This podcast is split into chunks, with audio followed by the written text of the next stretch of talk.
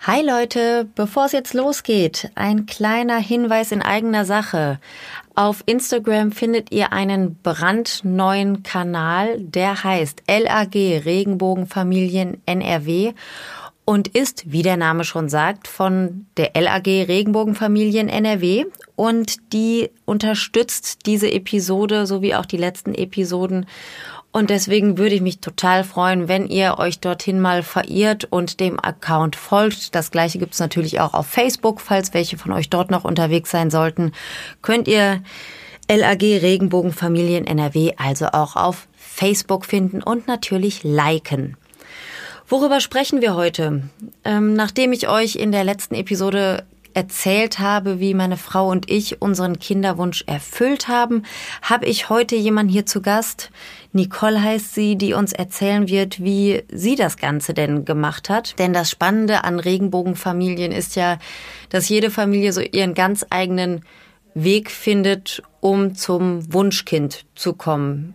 Und weil ich das Thema so spannend finde, werde ich das auch in den kommenden Episoden immer mal wieder aufplöppen lassen und Familien zu Wort kommen lassen, die ihren ganz persönlichen Weg gefunden haben und Lust haben, der ganzen Welt davon zu berichten. So, aber heute geht's um Nicole. Ihr Sohn Paul ist fast auf den Tag genauso alt wie mein Sohn, deswegen verstehen die beiden sich super und wir treffen uns häufiger mal zum Spielen und Kaffee trinken, Plätzchen backen und so weiter.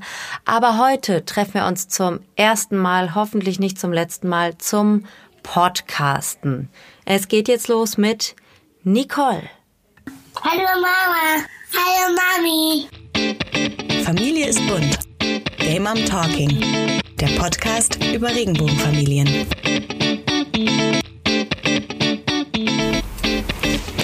Ihr Lieben, herzlich willkommen zu einer neuen Episode von Gay Mom Talking, dem Podcast über Regenbogenfamilien. Mein Name ist Madita und ich bin hier in meiner Abstellkammer, Schrägstrich Podcast Studio, zusammen mit zwei jungen Männern. Mein Sohn ist hier und ein Besucherkind und meinem eigentlichen Podcast-Gast Nicole. Herzlich willkommen. Hallo. Hi, grüß dich. Ja, der ähm, Paul, dein Sohn, der guckt mich gerade mit ganz großen Augen an und denkt, warum quasselt Madita mit dem Computer? Na, aber guck mal, ich habe hier ein Mikrofon stehen und damit wird aufgenommen. Deine Mami hat auch ein Mikrofon und kann da auch reinsprechen und das Ganze nehmen wir dann zu einem Interview auf. Willst du auch mal was sagen? Kopfschütteln. okay, habe ich mir schon gedacht. Aber wir hatten uns ja auch nicht zum Podcasten verabredet. Nicole, ich habe dich heute eingeladen, weil ich gerne ein wenig mehr über euren Kinderwunsch und die Entstehung eures Sohnes erfahren möchte. Ähm, vorneweg, du lebst ja in einer Partnerschaft. Wie habt ihr, also deine Frau und du, wie habt ihr euch denn kennengelernt damals? Ja, wir haben uns äh, ganz klassisch über Lesarion kennengelernt. Aus deinem vorigen Podcast weiß ich, dass uns das zum alten Eisen mhm. macht. Mhm. Aber ähm, wir fanden das super modern damals. Mhm. War es ja auch mal. Nein, wir haben uns über Lesarion kennengelernt und äh, meine Frau wollte dann sehr lange mit mir so hin und her schreiben. Ah. Und da hatte ich so gar keine Nerven zu und habe mhm. ich gesagt, lass uns doch mal zum Essen gehen treffen. Mhm. Das war mir auch immer suspekt, wenn Frauen zu viel schreiben wollten, mit denen konnte was nicht stimmen. also mit ihr stimmt alles? Ja, das, das weiß ich, das weiß ich. Aber gut, dass du sie dann zum Essen ausgeführt hast oder dich hast ausführen lassen. Bringt doch sonst nichts. Genau, ich dachte, das bringt ja alles nichts. Eine Brieffreundin möchte ich nicht. Und ähm, das äh, war ein sehr nettes Essen, an das wir sehr lange jetzt schon zurückdenken. Mhm. Schön. Gut, hat ja alles geklappt. Lesarion hin oder her. Ist ein guter Weg gewesen. So, ich guck mal, wie viele Leute jetzt hier gerade noch in die Abstellkammer wollen. Ja, ich will mit den Jungs gerade gerne Ah, super. Du wolltest doch gerade nach oben gehen, Schatz. Ja, Paul, ja, Paul kommt bestimmt mit. Ja. Viel Spaß. Paul. Ja, Paul kann ja auch gleich nachkommen. Ne? Er hält sich noch an Mami fest. sicher ist sicher. Sicher ist sicher.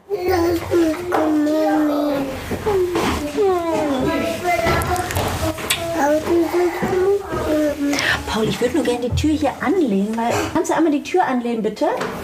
Wenn du da jetzt hochkommst? Die ist schon angelehnt. Nein, ist sie nicht. Paul, can you close the door, please? Please close the door, Paul.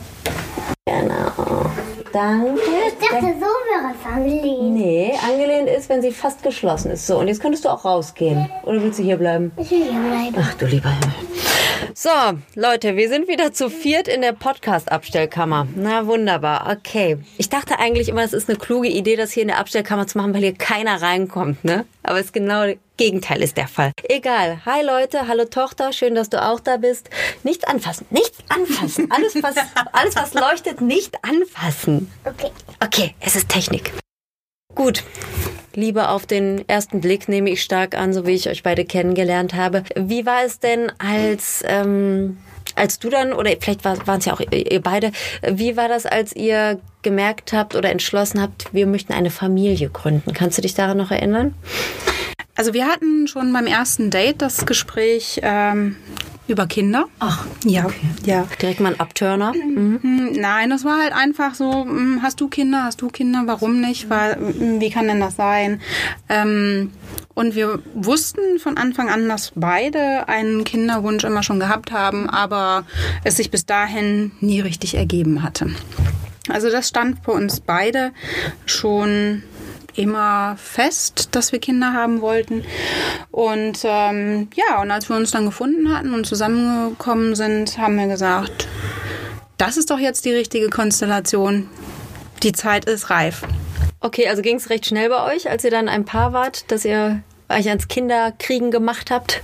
Genau, das Projekt äh, Kind äh, wurde also relativ schnell in Gang gesetzt. Und äh, dazu kam ja auch, dass ich leider schon ein bisschen älter war. Tja, Bist du älter als ich? vielleicht. Ein paar Monate vielleicht, ja. ja. Genau. Und äh, ja, wir wollten die paar Monate ähm, nicht verstreichen lassen und wir haben die Zeit gut genutzt und haben dann relativ schnell auch gesagt, wir wollen Familie gründen. Und ähm, ja, haben uns dann so Gedanken gemacht, wie kommt Frau zum Kind? Schwierig. Sagen wir mal so, es ist nicht ganz einfach. Man kann kreativ werden. Was habt ihr für Optionen so euch angeschaut? Also die erste Option, die wir hatten, war natürlich, wir kennen ja so viele total gut aussehende, nette, charmante, schwule Männer. Ach. Ja. Und da haben wir gedacht, irgendjemand da in unserem bekannten Freundeskreis müsste sich doch vielleicht dafür interessieren, Samenspender zu werden. Und dann haben wir darüber nachgedacht, über die Konsequenzen, wenn wir denn so ein Kind haben mit einem schwulen Vater. Wir wollten eigentlich gar keinen Vater. Also Ach so, der, der Mann sollte also keine, keine Rolle im Familienleben spielen, sondern tatsächlich ein, ein Spender sein, den ihr kennt. Nee, gut, da mussten wir uns natürlich hinarbeiten. Ne? Also wir haben uns erst so ganz romantisch vorgestellt, dass man vielleicht auch Familie zu dritt oder zu viert sein könnte. Okay. Und dann haben wir uns überlegt, was würde denn das für Konsequenzen haben, wenn einer wegziehen möchte, wenn sich irgendjemand trennt? Wie ist das, wenn da mehr Vatergefühle sind, als uns lieb ist? Also das ist schon eine ganze da haben wir schon sehr viel Zeit investiert, uns darüber Gedanken zu machen, was wäre, wenn. Und vor allen Dingen, wen würden wir da ansprechen? Hattet ihr schon jemanden ins Auge gefasst? Ja, wir haben also ähm, ganz konkret äh, auf unserer imaginären Wunschliste äh, jemanden on top äh, of the list gehabt. Du sagst mit Mami. Can I play a little bit here and then play with you later? Ja, Okay. Oh, not now. Later. A few more minutes. Ja, wir hatten also einen ähm, wahnsinnig attraktiven, super charmanten, total netten, sympathischen, intelligenten Kandidaten. Den hätten wir also sehr gerne angesprochen. Und dann haben wir aber gedacht, was ist eigentlich, wenn wir tatsächlich ein Kind mit ihm zeugen würden? Und er würde nicht so wahnsinnige Vatergefühle haben, dass er das Sorgerecht haben möchte. Aber was ist dann eigentlich mit seinen Eltern? Würden die vielleicht Oma und Opa? Ah, also mit den Großeltern dann väterlicherseits sozusagen. Mhm. Würde man denen das sagen? Oder würde man einfach mit dem Kind dann so tun, als wären die gar nicht verwandt? Ja, ja. Ja, und dann haben wir irgendwie gedacht, vielleicht ist das doch nicht die richtige Lösung. Ja, ich fand, also das war auch eine Option, die äh, meine Frau und ich abgewogen hatten, aber uns war das auch einfach zu zu riskant, weil man ja tatsächlich nicht einschätzen kann, was macht es emotional mit einem Vater, der vielleicht gar nicht eine aktive Vaterrolle haben möchte, aber was, was macht die Geburt eines Kindes mit diesem Mann? Das kann ja plötzlich von, ich interessiere mich eigentlich nicht für Kinder, sich äh, spontan wandeln zu, ich möchte ein Teil des Lebens sein. Und wie du gerade schon gesagt hast, wenn man sich dann plötzlich nicht mehr gut versteht, jemand aus beruflichen Gründen wegzieht oder, oder, oder. Also das war auch so ein Plan, den ich total romantisch fand zuerst, so aufs, äh, auf den ersten Blick, aber wo wir dann auch schnell von Abstand genommen haben, weil es einfach echt zu unerprobt war, so in unserer Welt. Gut, aber ihr habt es dem Mann dann auch gar nicht gesagt, sondern seid direkt zu Plan B übergegangen oder wie war das? Ja, also Plan B war dann im Umfeld nochmal zu gucken, ob wir nicht jemanden kennen, mh, der vielleicht auch gar keine Vaterrolle einnehmen wollen würde, weil er schon Kinder hat, der natürlich die ganzen anderen Attribute auch hat. Ne? Gut aussehend, Ja. intelligent, ja. Charmant und Ja, ihr überhaupt. kennt halt nur solche Leute, ihr kennt ja auch mich. Ja. Richtig, ja. genau. Und da hatten wir auch einen äh, sehr netten Kandidaten und der hat sich auch bereit erklärt. Der hat gesagt, na klar helfe ich euch da. Das ist gar kein Thema. Ähm, ich würde das nur gern kurz mit meiner Frau noch besprechen. Mhm. Naja, und als sie dann kurz gesprochen hatten, hatte die Frau auch ganz kurz entschieden, dass das keine so tolle Idee Dass er das mal ganz kurz sein lässt und den Lesben kein Baby macht.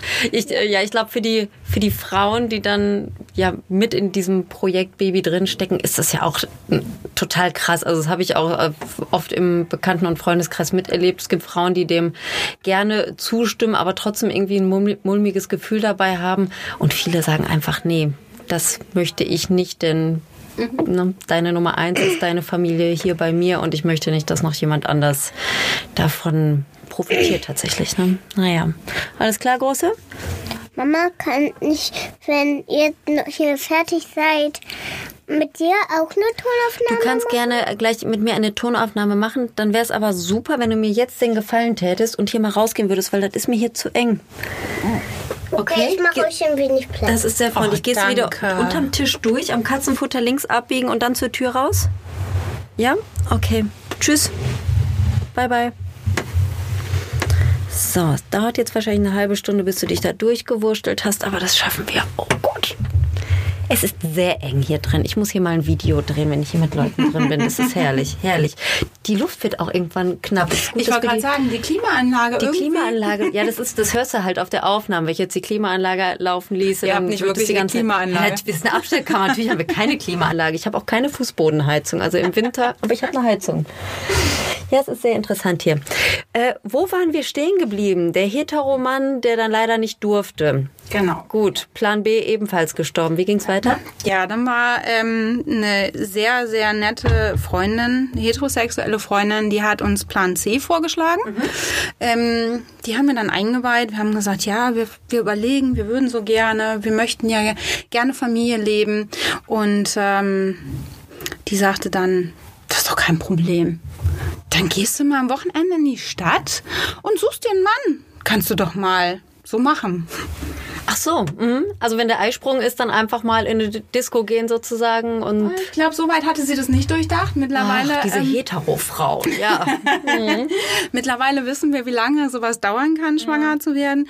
Und ähm, dass das nicht mit einem Mal getan ist, ähm, ganz davon abgesehen hatte ich so leichte Vorbehalte. Fandst du nicht interessant den Vorschlag? Nein? Ich, ich fand das einen sehr interessanten Vorschlag. Ich hatte dann eine lange Liste von Gründen, warum nicht. Ähm, Wegen dieser Lesbensache vielleicht auch, ne? Ich weiß nicht, irgendwie spielte das mit rein, glaube ich. Deine, deine Frau hätte es vielleicht nicht so witzig gefunden. Naja, aber ich habe damals auch, als ähm, wir in der Planung waren, hat äh, auch eine Freundin, oder es waren sogar zwei lesbische Frauen im Übrigen, haben auch zu uns gesagt, ihr könnt doch später euren Kindern nicht sagen, dass die aus dem Becher sind. Da müsst ihr doch jetzt mal einen Mann ranlassen. Mit Da dachte ich Liebe auch, gemacht. Oh, mit Liebe gerührt, ja.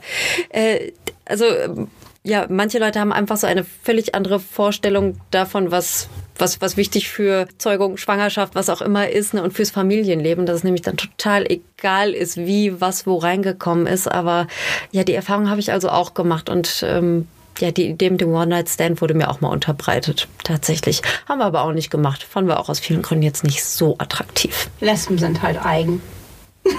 Das habe ich schon immer gewusst. Das stimmt. Aber auch auf eine sehr äh, positive Art und Weise. Manchmal. Manchmal. Ja, wir haben halt unseren eigenen Style beim Schwangerwerden. Gut so. Äh, okay. Hat ebenfalls nicht gepasst. Plan C war eine super Idee von deiner Hetero-Freundin, aber hat nicht ganz deinen Geschmack getroffen. Aber irgendwie hat's ja geklappt. Wie war es denn dann? Ja, also unser Frauenpla äh, Frauenarzt hat dann kam mit Plan D um die Ecke, der sagte, kann man doch alles im Internet kaufen. Mhm.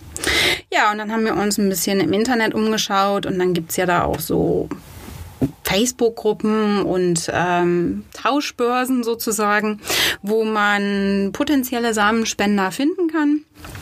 Und äh, ach, irgendwie war ich da auch wieder so ganz eigen und ein bisschen komisch. Und ähm, ich konnte mir also nicht vorstellen, jemanden aus dem Internet kennenzulernen, den irgendwie mal zu treffen und dann zu entscheiden, der ist mir so sympathisch, den nehme ich als Samenspender. Mhm. Und dann waren da noch so viele andere Ungereimtheiten. Wie testen wir denn eigentlich, dass der keine weiteren Krankheiten hat, ja. ob das jetzt Infektionskrankheiten sind oder vererbliche Krankheiten. Mhm. Ja, und dann haben wir gesagt, aber man kann alles im Internet bestellen, also doch bestimmt auch Samen, der getestet worden ist. Mhm. Und äh, so sind wir dann auf die Samenbanken gekommen und haben uns da auch ähm, weiter informiert mit Ja-Spender und Nein-Spender und welche Samenbanken gibt es in Deutschland und welche gibt es im Ausland und wo darf Lesbe überhaupt bestellen und mhm. wie verschicken die das und wie lange dauert das. Wie verschicken die das denn? Oh. Liquid Nitrogen. What? ja, also ähm, Flüssigstickstoff ist ja, ähm, darin wird das auch gelagert, mhm. ne, bei minus 180 Grad. Und äh, da gibt es dann so schöne große Kanister, wo immer wieder Flüssigstickstoff auch nachgefüllt werden kann. Ähm, gerüchteweise gab es auch mehrere Lesben, die sich zusammengetan haben und mal so einen Stickstofftank gekauft haben, um dann da für mehrere Behandlungen Samen zu lagern. Ach, ja. Clever. Ihr, ihr gehörtet aber nicht zu dieser Gruppe. Wir haben uns da nicht mit äh, eingelagert. Wir haben einfach ähm, das Material an unsere Klinik schicken lassen.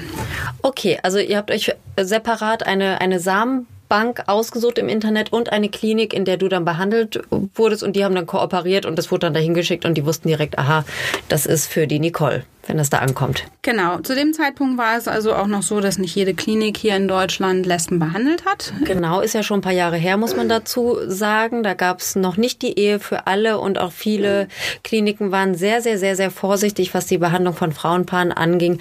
Also wenn ich mich richtig erinnere, waren es, also damals, als ihr das Projekt Kind gestartet habt, war es wirklich eine Handvoll in Deutschland. Ne? Also ganz, ganz, ganz, ganz wenig. Ähm, wo habt ihr das Ganze dann machen lassen? Wir sind erst in Deutschland Deutschland gewesen und haben ähm, uns in Wetzlar behandeln lassen. Mhm. Das war ein bisschen Autofahrt jedes Mal. Mhm. Das war eine sehr tolle Privatklinik, die ähm, dementsprechend auch sehr toll heißt sehr teuer, nehme ich an, ja. Richtig. Genau. Die mhm. ihre Preise eben ähm, kreativ gestalten konnten. Und da wir ja schon darüber gesprochen haben, dass ich also keine 25 mehr war, hat es mhm. halt auch viele Versuche gedauert, bis wir zu der Entscheidung gekommen sind, das geht so nicht weiter. Und dann sind wir nach Holland abgewandert. Ah, okay. Mhm. Weil es dort auch günstiger war und ihr einfach da mehr Hoffnung hattet, dass es auch mit mehreren Versuchen dann noch im Budget eines Zwei-Personen-Haushaltes liegt oder wie, wie war der Gedanke? eines Zwei-Familienhauses. Ähm, naja, ähm, ja, also wir haben, wir haben uns dann für Holland entschieden, weil die Kliniken generell in, äh, in Holland aufgeschlossen sind gegenüber okay. Frauenpaaren und auch gegenüber ausländischen Frauenpaaren. Mhm. Und äh, es gibt eine ganz klare Preisstruktur. Das heißt, es gibt Preise die öffentlich sind, ähm, die in jeder Klinik auch gleich sind und die Medikamente dementsprechend auch bezahlbarer sind. Mhm. Und da haben wir gesagt, das ist irgendwie viel attraktiver und ist auch nicht länger zu fahren. Ja. Ja gut, wir wohnen jetzt nicht so weit von den Niederlanden entfernt, also das ist ja tatsächlich kein großer Unterschied. Aber das habe ich ähm, auch schon öfter gehört und auch auf Websites gelesen, dass hier in Deutschland immer noch die Preisstruktur nicht so transparent ist. Also dass es häufig Aufnahmegebühren gibt, ähm, die im Internet zumindest nicht erwähnt werden. Und die Kliniken in den Niederlanden oder auch in Dänemark, mir wird da regelmäßig auf Facebook und Co. irgendeine Werbung angezeigt, handhaben das ganz anders. Also sind alle auch mit deutschsprachigem Personal bestückt und haben ja tatsächlich eine offene Preisliste, wo man sich zumindest grob vorher schon mal ausrechnen kann, kann ich das überhaupt stemmen, noch bevor man dahin gefahren ist und ein Beratungsgespräch oder dergleichen gemacht hat. Ähm, habt ihr euch denn da gut aufgehoben gefühlt oder also wurdet ihr da zu, zu einem Beratungsgespräch erst eingeladen und aufgeklärt oder wie, wie verläuft das dann? Also wir fühlten uns sehr, sehr gut aufgehoben. Wir hatten natürlich erstmal ein Aufnahmegespräch. Mhm. Ähm, wir haben unsere Geschichte dort erzählen können, ähm, wo wir den Spendersamen herbekommen möchten, wollten, ähm, welche Versuche wir in Deutschland schon unternommen haben und was bis dahin alles gelaufen ist, wie weit wir gekommen sind in mhm. Deutschland. Und da, daraufhin wurde in der Klinik ein Teammeeting gehalten. Also wir waren ein paar von vielen die dann besprochen worden sind. Und in diesem Team-Meeting der Ärzte wurde dann unsere weitere Behandlung entschieden. Mhm. Und die wurde uns dann vorgeschlagen. Also wir fanden, das war schon mal sehr, sehr angenehm, dass wir wussten, mehrere Ärzte haben sich da zusammen einen Kopf gemacht und haben dann eine Empfehlung ausgesprochen. Mhm. Und ähm, ja, wir haben dann dem Rat der Ärzte auch gefolgt und haben die Behandlung dann gemacht. Ähm, leider wieder nicht erfolgreich. Und dann wurde also unser Fall wieder besprochen und ähm, für den Folgemonat wurde die Behandlung dann geändert. Also ihr seid tatsächlich zu jedem Zyklus ähm, dann nach Holland gefahren, um die Behandlung dort äh, fortzusetzen. Stelle ich mir mega anstrengend vor. Ist es das auch oder ist es irgendwann Alltag? Das ist mega anstrengend, weil sich der Zyklus leider ja nicht an deine Urlaubstage anpasst. Der Sack.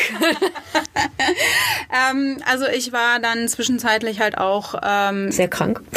ja, genötigt ja. einfach mal krank zu sein, weil ja. ich konnte natürlich bestimmte ähm, Tage vorher frei nehmen oder mir auch mal kurzfristig frei nehmen. Aber äh, da gibt's dann auch so Termine auf der Arbeit, wo man eben einfach nicht sagen kann, heute hätte ich gerne Urlaub. Ja. Ähm, ja. Und ähm, ja, das ist schon sehr, sehr anstrengend. Wir waren damals auch noch in Leiderdorp. Das war also recht leid zu fahren. Mhm. Und ähm,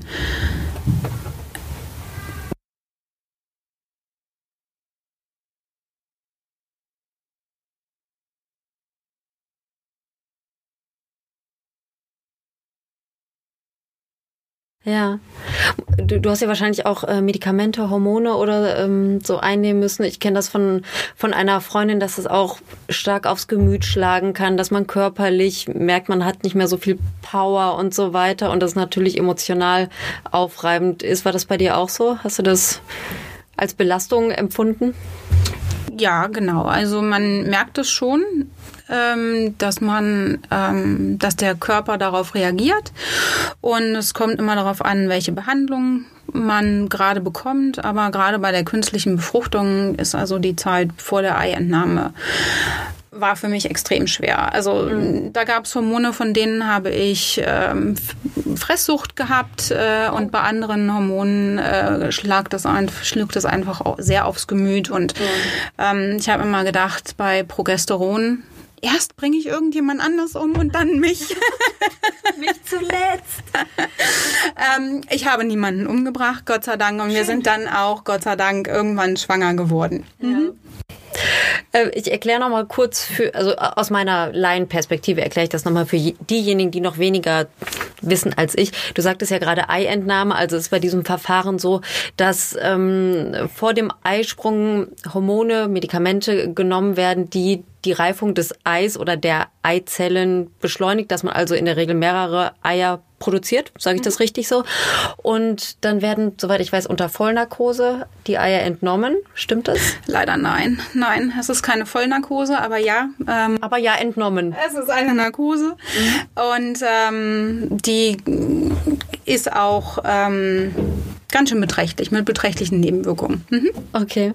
Und die, die vielversprechendsten Eizellen, also die. Hi, Paul! Jetzt sind wir immer noch nicht fertig, ne? Aber gleich. Wir sind schon bei den Eiern. Es kann nicht mehr so lange dauern, bis du da bist. Ähm, die werden dann befruchtet und die befruchteten Zellen, ich glaube mehr als zwei nicht, werden wieder eingesetzt. Oder konnt, konntet ihr das entscheiden, wie viele wieder eingesetzt werden? Genau, also wenn man genügend hat, dann kann man sich das ähm, aussuchen, wie viele man zurücksetzen lässt. Entweder ein oder zwei, man spricht dann schon von Embryos. Ähm, und ähm, wenn man zwei zurücksetzen lässt, ist natürlich immer das Risiko, dass man Zwillinge. Zwillinge sind toll. Die sind toll. Es sind viele. Äh, die sind äh, ganz fantastisch. Das ähm, Risiko ist allerdings auch ziemlich hoch, dass man die dann wieder verliert. Ah, okay, alles klar.